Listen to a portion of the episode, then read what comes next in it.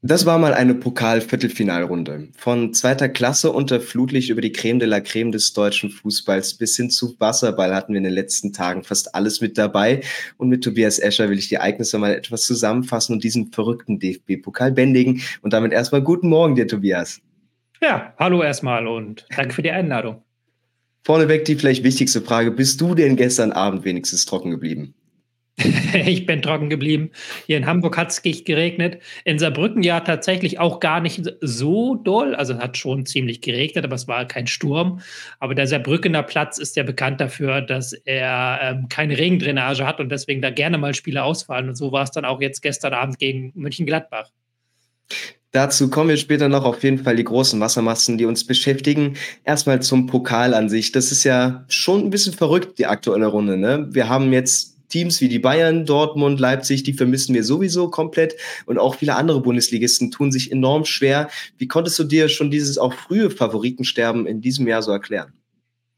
Da gibt es ganz unterschiedliche Gründe dafür. Also einerseits hat es natürlich mit den Performances der Favoriten zu tun, ähm, dass gerade Dortmund und ähm, die Bayern in ihren Portalrunden nicht das Beste gezeigt haben.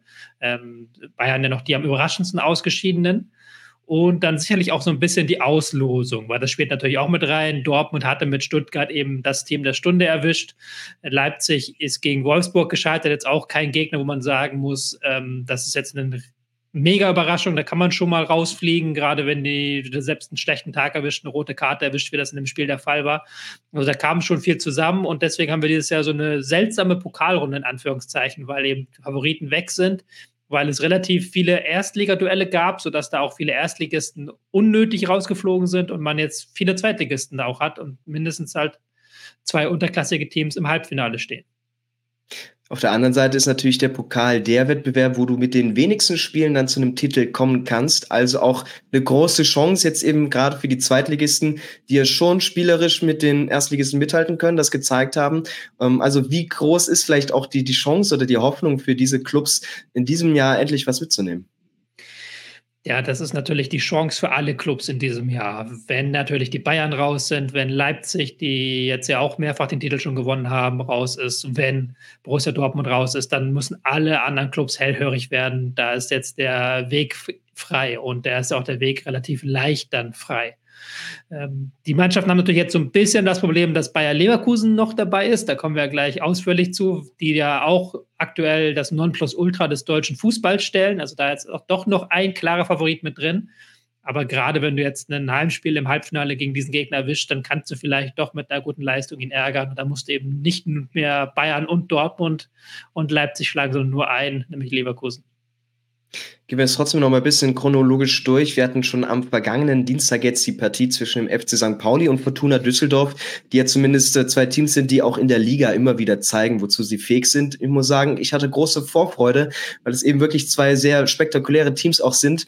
Ich wurde nicht enttäuscht, aber man hätte sich vielleicht ein bisschen mehr erwartet, weil Düsseldorf das sehr diszipliniert gemacht hat, sehr defensiv auch orientiert und eben Pauli gar nicht so sehr ins Spiel gelassen hat und Düsseldorf dann eben auch die Tore schießt in den wichtigen Momenten.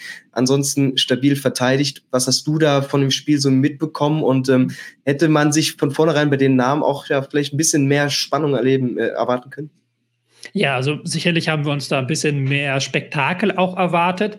Das ähm, Spiel stand aber auch sehr stark unter dem Eindruck des vier Tage zuvor stattfindenden Spiels in der zweiten Liga. Also da haben sie ja schon mal gegeneinander gespielt und St. Pauli hat da offensiv ein sehr, sehr starkes Spiel gemacht, 2-1 gewonnen.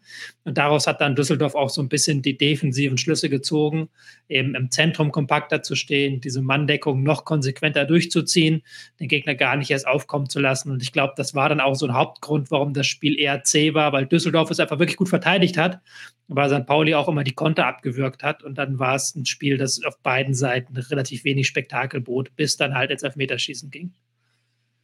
Pauli ja eine Mannschaft, die ganz viele Waffen hat, das Spiel sehr breit macht, dann aber eben auch durch Dribblings gefährlich werden kann. Wenn du aber die wichtigen Punkte setzt im Mittelfeld, die richtigen Zweikämpfe führst und gewinnst, dann kannst du Pauli auch schnell matt setzen, hat man das Gefühl gehabt. Und ähm, dann sind es eher vielleicht nochmal individuelle Fälle, die sie nutzen können. Aber so hat es Düsseldorf wirklich eigentlich gemacht, wie man es machen muss gegen die Hamburger.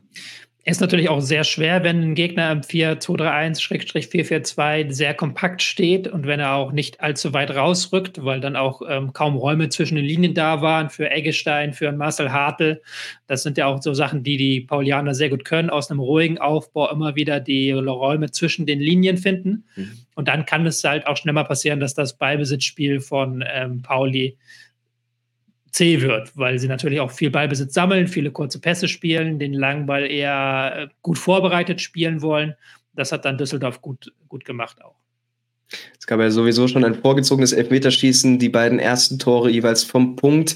Dann geht's äh, wirklich nochmal in eine spannende, aufregende Verlängerung, weil Düsseldorf auch da wieder früh vorlegt.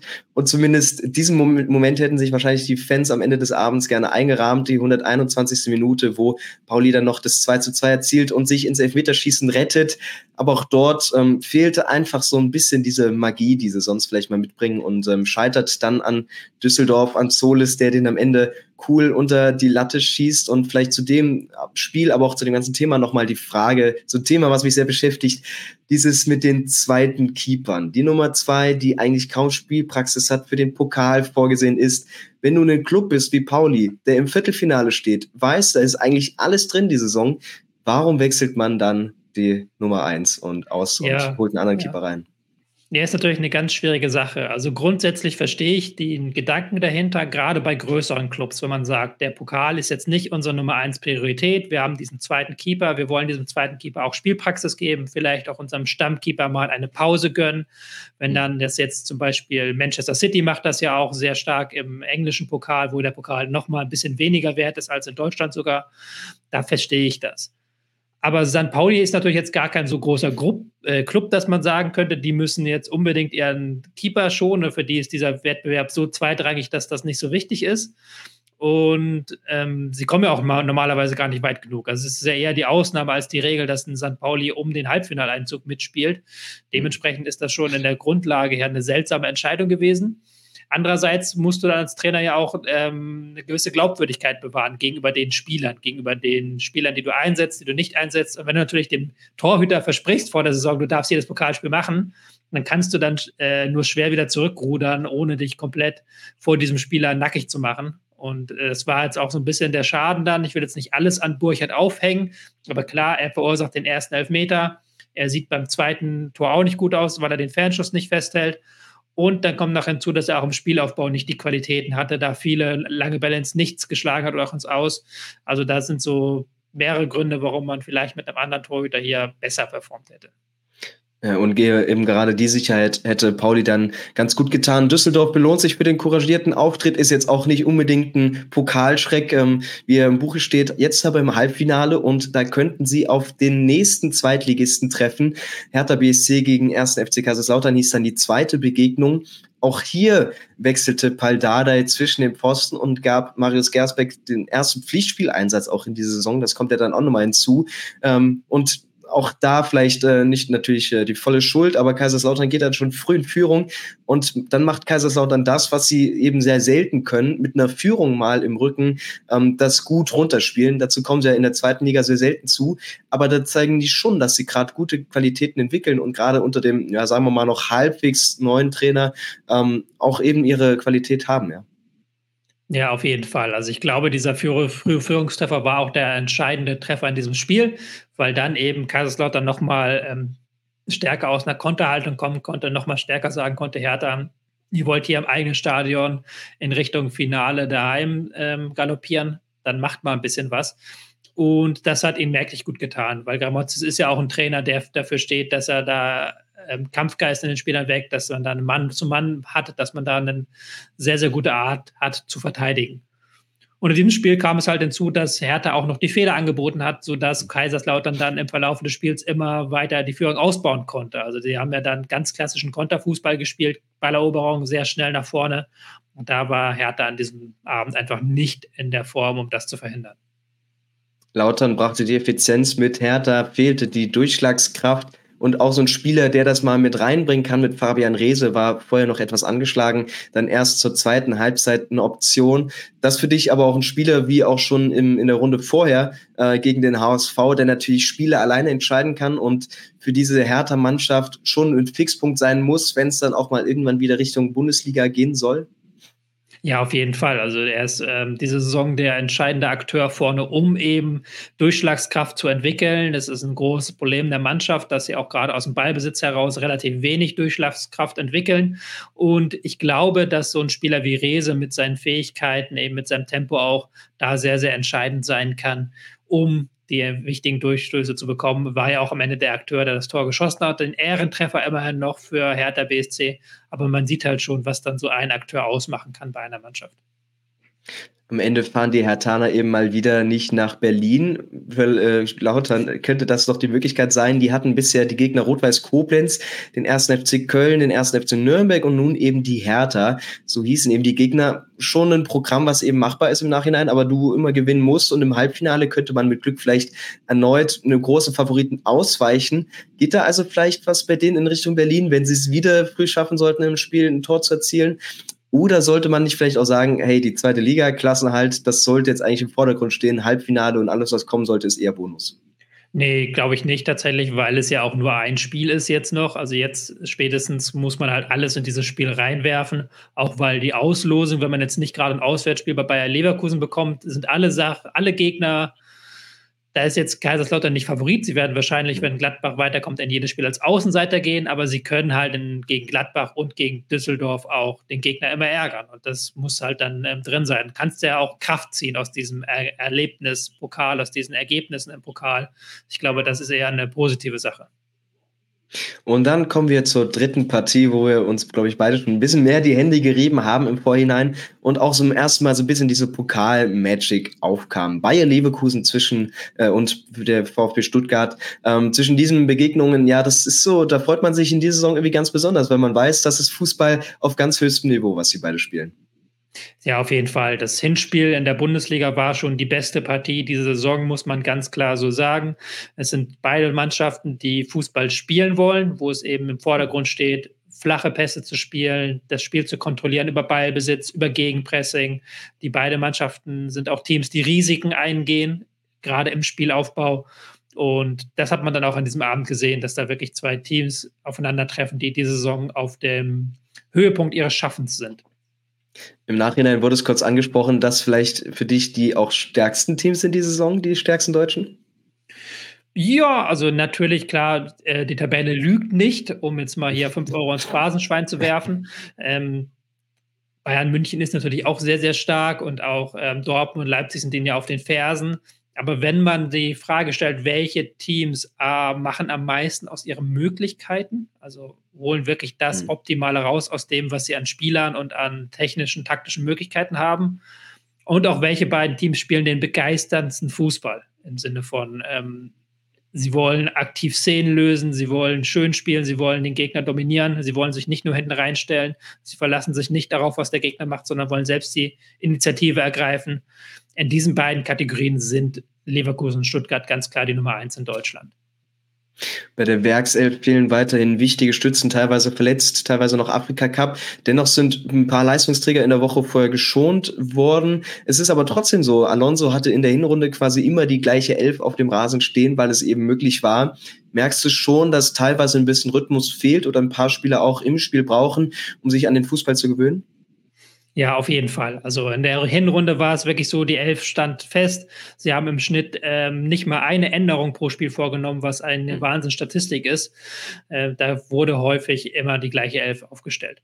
Und jetzt durch Afrika Cup, Verletzungen, konnte man das nicht mehr so durchhalten. Man muss den Rhythmus ein bisschen ändern.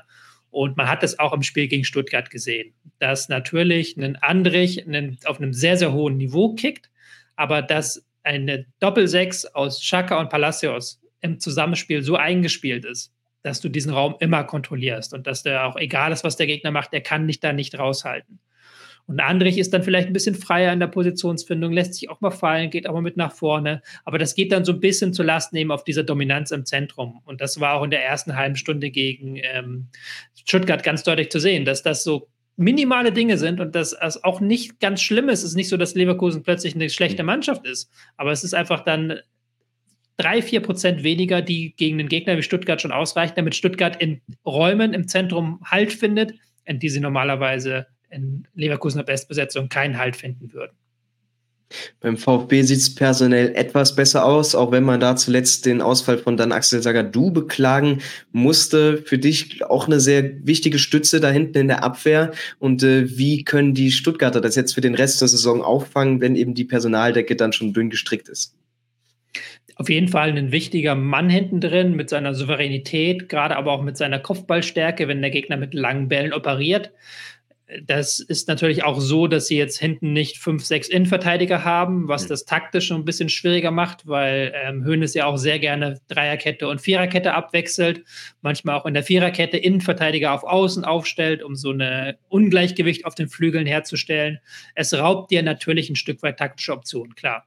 Ein Anton muss jetzt ins Zentrum rein, kann nicht mehr auf einer der Seiten spielen, um da von da die Pässe zu spielen. Sind so Kleinigkeiten, aber die schaden dem Team auch natürlich.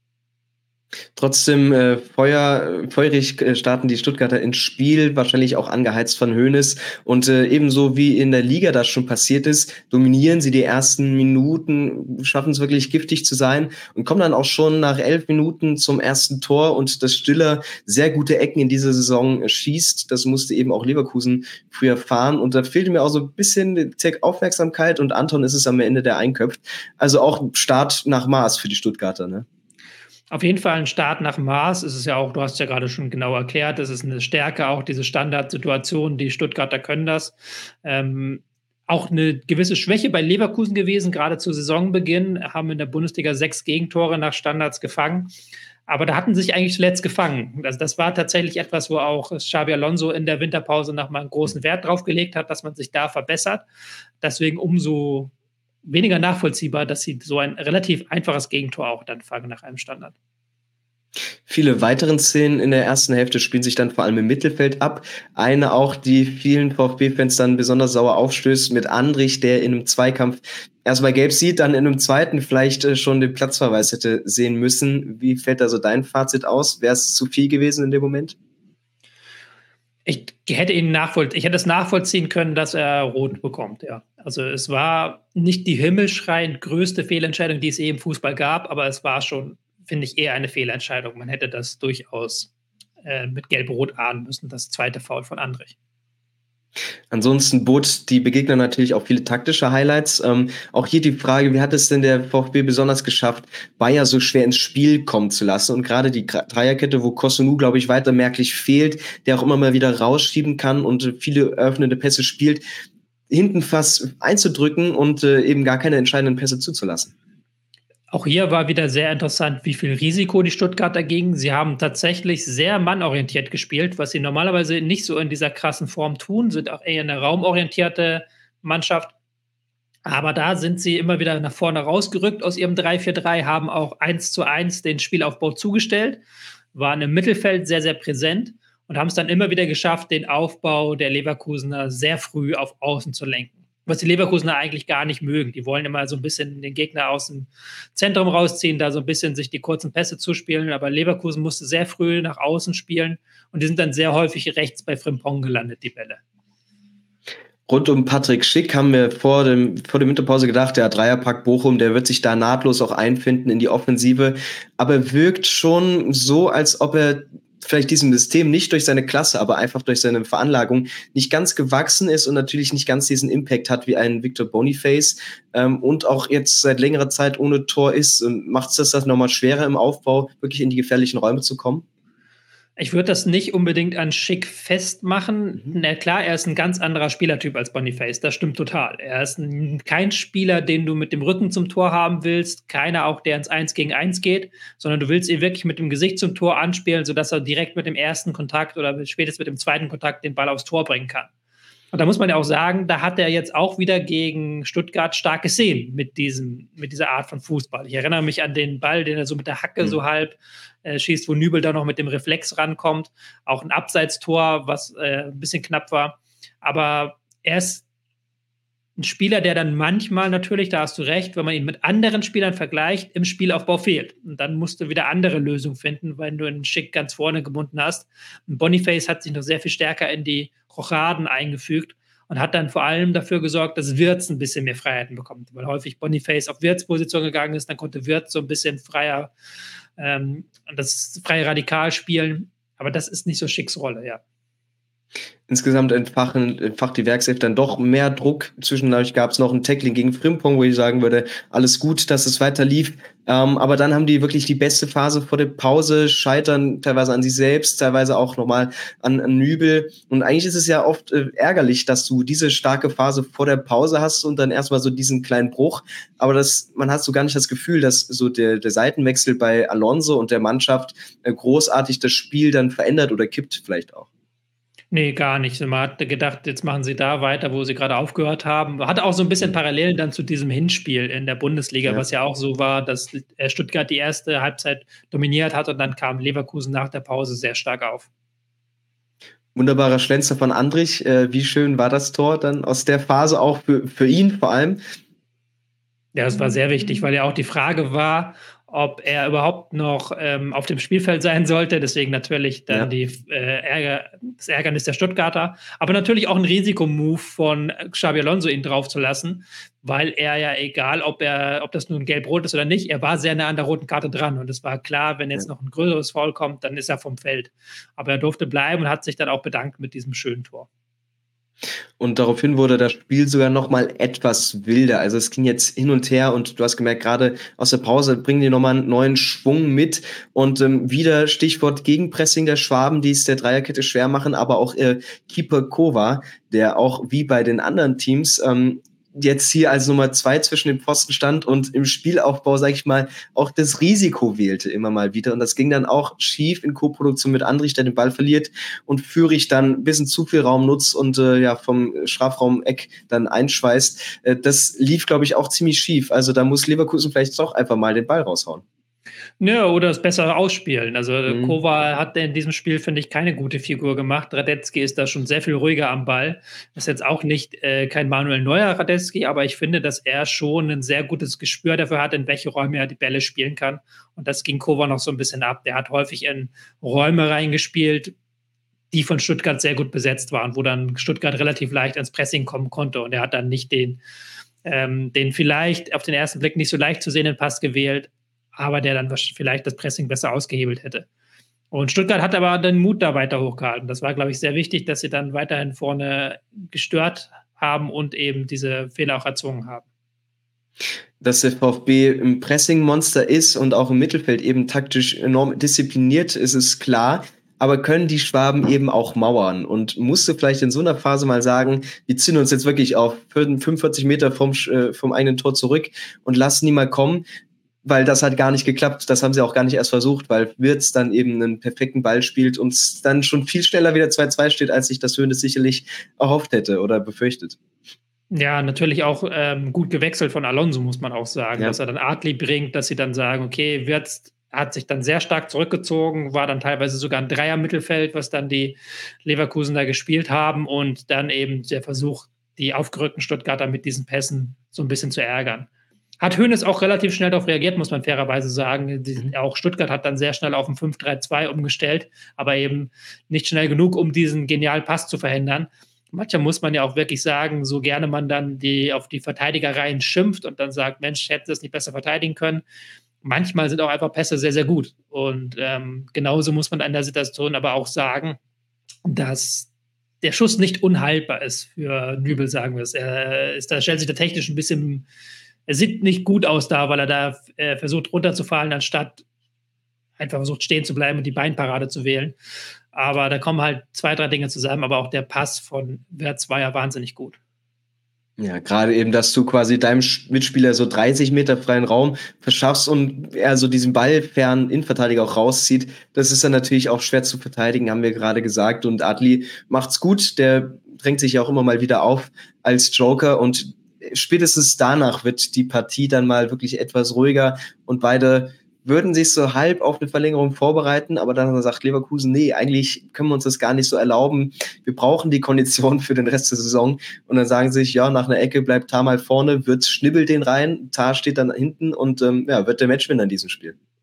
Ja, ich hatte das Gefühl, dass beide Mannschaften sehr gezeichnet waren von dem hohen Aufwand, den sie in der ersten Stunde betrieben haben. Ich hatte das Gefühl, dass dann eben am Ende bei beiden Teams die Kraft ausgeht. Aber es ist, finde ich, auch kein Zufall, dass Leverkusen zuletzt so viele Spiele in der Schlussphase noch für sich entschieden hat. Weil sie natürlich mit ihrer Art der hohen Technik und auch mit ihrer Art des Fußballspielens dafür sorgen, dass der Gegner immer wieder nachschieben muss, immer wieder nachrücken muss. Und ich habe schon das Gefühl, dass dann eben diese Flanke von Wirtz zum Beispiel, dass da dann Stuttgart sehr viel aggressiver rausgerückt wäre in den ersten 30 Minuten, dass sie diese Kraft eben am Ende nicht mehr hatten. Und dass diese Kraft den Gegnern immer wieder fehlt, das ist dann auch kein Dusel mehr auf Seiten von Leverkusen, sondern das ist dann wie früher bei den Bayern, man hat den Gegner einfach müde gespielt. Also hättest du auch gemeint, spätestens in der Verlängerung hätten sie dann so die Wachheit gehabt, um das Spiel zu drehen? Ich, ich kann es mir schon vorstellen, ja, weil Stuttgart hat ja auch schon alle taktischen und ähm, personellen Register gezogen gehabt, die sie da überhaupt nur ziehen konnten. Ich glaube, da hätte ähm, Leverkusen schon noch den Gegner ein bisschen hin und her spielen können. Ja. Ja, und Bayer jetzt natürlich ähm, die Chance auf drei Titel wirklich weiter aufrechterhalten. Ähm, in der Bundesliga geht's jetzt gegen die Bayern. Du hättest natürlich gerne eine komplette Trainingswoche gehabt und äh, vor allem so ein anstrengendes Spiel dann rausgehabt. Trotzdem irgendwie ein gutes Gefühl, dass es das geben kann, dass du jetzt gegen die nächste Topmannschaft wieder einen guten Eindruck zeigst und ähm, dich gewappnet siehst, sage ich mal zumindest, für dieses ja, Highlight-Spiel auch. Ich glaube, das Wichtige ist, dass du diesen Nimbus der Unbesiegbarkeit weiterhin hast. Also mhm. sie sind ja immer noch unbesiegt, sie sind noch mal noch allen Wettbewerben dabei, es konnte noch keiner kommen und sie wirklich schlagen. Und das gibt dir, glaube ich, auch das Selbstvertrauen, dass du sagen kannst, Mensch, das können wir jetzt auch gegen die Bayern wiederholen, das können wir jetzt auch gegen die Bayern schaffen. Dennoch natürlich vom Timing her blöd. Das äh, sind wir uns, glaube ich, auch einig, dass dieses Pokalspiel anstrengend war. Und dass es natürlich ein Unterschied ist, ob du aus so einem Pokalspiel rauskommst am Dienstag, klar, hast du noch drei Tage Pause, aber trotzdem, oder ob du eine ganze Trainingswoche Zeit hast, dich nur auf diesen einen Gegner vorzubereiten, nur wirklich ähm, dieses eine Spiel in den Fokus zu nehmen, da ist schon ein klarer Vorteil auf Bayerns Seite. Die Stuttgarter bleiben am Ende wohl ohne Titel, außer sie reißen jetzt in der Bundesliga nochmal Bäume aus, aber trotzdem natürlich eine ganz starke Runde, die der VfB gespielt hat und gegen Leverkusen darf man sich auch mal so verabschieden. Ähm, da vielleicht noch ein paar Ideen dazu, wie sie sich die nächsten Wochen zeigen, wird das wieder so ein bisschen konstanter, auch über die Wochen hinaus, wenn auch Gerassi wieder zurückkommen sollte und gerade die wichtige Frage, wie löst das Hönes dann mit den zwei wirklich Top, Top, Top-Stürmern, die du jetzt vorne zur Verfügung hast? Das ist die sehr spannende Frage, ob er da jetzt eine, wieder ein Zweistimmer-System baut, ob er erstmal guckt, ähm, dass Undaf weiterspielt und Gyrassi vielleicht ins Spiel kommt. Da hat er ja jetzt die Qual der Wahl, auch ein Luxusproblem. Ich finde schon, dass Stuttgart jetzt zuletzt wieder sehr, sehr stark ansteigende Form gezeigt hat, nachdem sie in die Rückrunde so ein bisschen ähm, Probleme hatten, reinzufinden. Aber jetzt ist es wieder das Stuttgart aus der Hinrunde mit einem wirklich dominanten Passspiel. Sie schafft es auch, die Gegner rauszulocken. Was ein bisschen problematisch werden könnte im Verlauf dieser Rückrunde ist, dass manche Gegner sich sehr, sehr tief reinstellen werden. Also das ist ja selbst für eine richtig starke Mannschaft ist das schwierig. Das hat ja schon Leverkusen gegen Gladbach so ein Stück weit gezeigt, dass das nicht einfach ist, wenn der Gegner so tief steht, den zu bespielen. Da könnte ich mir vorstellen, dass sie da noch ein paar Punkte liegen lassen gegen Teams, die dann eben sagen, wir machen gar nichts mehr für das Spiel. Der nächste Gegner ist dann Mainz. Das könnte vielleicht genauso eine Begegnung werden. Und das letzte Duell im Viertelfinale des DFB-Pokals. Das haben wir gestern gar nicht richtig sehen können. Die Vorfreude war da auch in Saarbrücken sicherlich sehr groß. Auch Gladbach hat sich gefreut, mal wieder ein bedeutendes Spiel haben zu können, würde ich mal fast so sagen. In der Bundesliga kommt das ja für die gar nicht so oft vor. Und äh, schon früh am Abend hat sich dann aber abgezeichnet, es wird wohl nicht gespielt werden. Es gab einfach zu viel Wasser für das Stadion und es hat ja auch nicht aufgehört zu regnen. Ähm, die Absage dann natürlich die komplett richtige Entscheidung. Was sagst du? Ja, kann man nicht viel zu sagen, außer ja, wenn der Rasen nicht bespielbar ist und wenn der Schiedsrichter ganz klar sagt, hier ist die Verletzungsgefahr für die Akteure zu groß, dann kannst du nicht spielen. Das ist natürlich blöd gelaufen, aber dadurch, dass jetzt Gladbach auch, wie du es gerade gesagt hast, nicht so viele Highlights hat oder auch unter der Woche Zeit hat in den kommenden Wochen, wird man da sicherlich einen zeitnahen Nachholtermin finden. Ja, die Absage hätte vielleicht sogar noch ein bisschen früher kommen können, weil wir kennen ja den Ludwig, Ludwigspark eben, der kommt damit nicht so klar im Profibereich, vielleicht das äh, am schlechtesten ausgerüstete Stadion. musst du schon dafür sorgen, eigentlich in dem Viertelfinale, dass das Spiel stattfinden soll, weil so verschiebt sich ja doch einiges. Die, die Auslosung fürs Halbfinale haben wir zumindest eben dieses Fragezeichen dahinter. Es ist einfach blöd, auch für die Fans natürlich, dass sie dann nochmal den Weg dahin äh, reisen müssen, ja. Also grundsätzlich ja, würde ich mir immer wünschen, dass sie da das Stadion mit einer ordentlichen Drainage ausrüsten. Aber ich finde es jetzt, man muss jetzt keinen größeren Skandal daraus machen, als es ist. Ja. Weil natürlich wäre es schöner, wenn es funktionieren würde, aber hat jetzt nicht funktioniert. Aber man kann das Spiel einfach nachholen. Es ist jetzt keine terminliche Not. Die Halbfinals finden, glaube ich, in der ersten Aprilwoche statt. Also bis dahin hat man es dann nachgeholt und die Auslosen kann man auch so jetzt schon machen. Also ja. Ja. Wo man ja auch dazu sagen muss, dass eben der Verein wenig dafür kann, weil sie das Stadion mieten und ähm, dementsprechend muss man da jetzt keinen Groll am ersten FCS auslassen. So, da haben wir jetzt eben die ähm, das Nachholspiel, die Auslosung am Samstag. Gäbe es denn da vielleicht, sagen wir mal, von den fünf Teams irgendwie eine Begegnung, die dich im Halbfinale sehr interessieren würde, wo du richtig Bock drauf hättest? Ich würde mich ja freuen, wenn es ein Zweitligist in die, ins Finale schaffen würde. Also dementsprechend wäre natürlich ein Zweitliga-Halbfinale sehr interessant und dann das zweite Halbfinale mit Leverkusen gegen Gladbach. Ja, auch ein Spiel, das so eine Lokalrivalität hat. Das wären zwei sehr, sehr spannende Halbfinals. Oder eben, wenn Gladbach es nicht schafft, dann Leverkusen gegen Saarbrücken, Erstligist gegen Viertligist, vielleicht da eine Sensation, äh, gegen Drittligist meine ich, Entschuldigung, vielleicht da eine Sensation. Also ja, ich würde mir schon wünschen, dass Lautern auf Düsseldorf trifft. Und dann im Finale, wer setzt, wer, wer reist nach, äh, im Endeffekt nach Berlin und wer setzt sich da vielleicht durch? Geht es am Ende nur über Leverkusen? Ja, also Leverkusen ist ganz klarer Favorit, wenn nicht irgendwie ein Einbruch kommt oder wenn sie irgendwann dem der Dreifachbelastung, die ja jetzt so langsam wieder losjuckelt, wenn sie dem irgendwann Tribut zollen müssen, dann vielleicht, dass sie dann in diesem Pokalwettbewerb gegen den Gladbach zum Beispiel über 120 Minuten 0-0 spielen, ist ja möglich. Haben wir auch schon im Ligaspiel 0-0 gespielt. Das kann ich mir höchstens noch vorstellen, dass sie stolpern. Aber grundsätzlich sind die jetzt natürlich der ganz klare Favorit in diesem Wettbewerb und werden ihn auch wahrscheinlich gewinnen. Viele große Namen schauen in diese DFB-Pokalrunde also viel zu. Ähm, ich hoffe, ihr habt auch äh, aufmerksam zugeschaut, zugehört und äh, uns hier begleitet und äh, hat mir sehr viel Spaß gemacht, den Pokal mal so ein bisschen auseinanderzunehmen und die nächsten Spiele behalten wir auch etwas im Auge, spätestens zum Finale dann sicherlich auch ähm, äh, ausführlich. Danke dir, Tobias. Wir sind hier zum Glück trocken geblieben und ähm, ja, die nächsten Highlights in der Liga stehen ja auch wieder an. Ja, auf jeden Fall. Bayern gegen Leverkusen. Das wird, glaube ich, ja. ein sehr, sehr spannendes und schönes Spiel. Da freuen wir uns drauf. An euch alles Gute und ähm, ja, auch wenn ihr nicht nach Berlin reist, ähm, habt eine schöne weitere ja, Reise. Macht's gut, gell? Ciao, ciao. Ciao.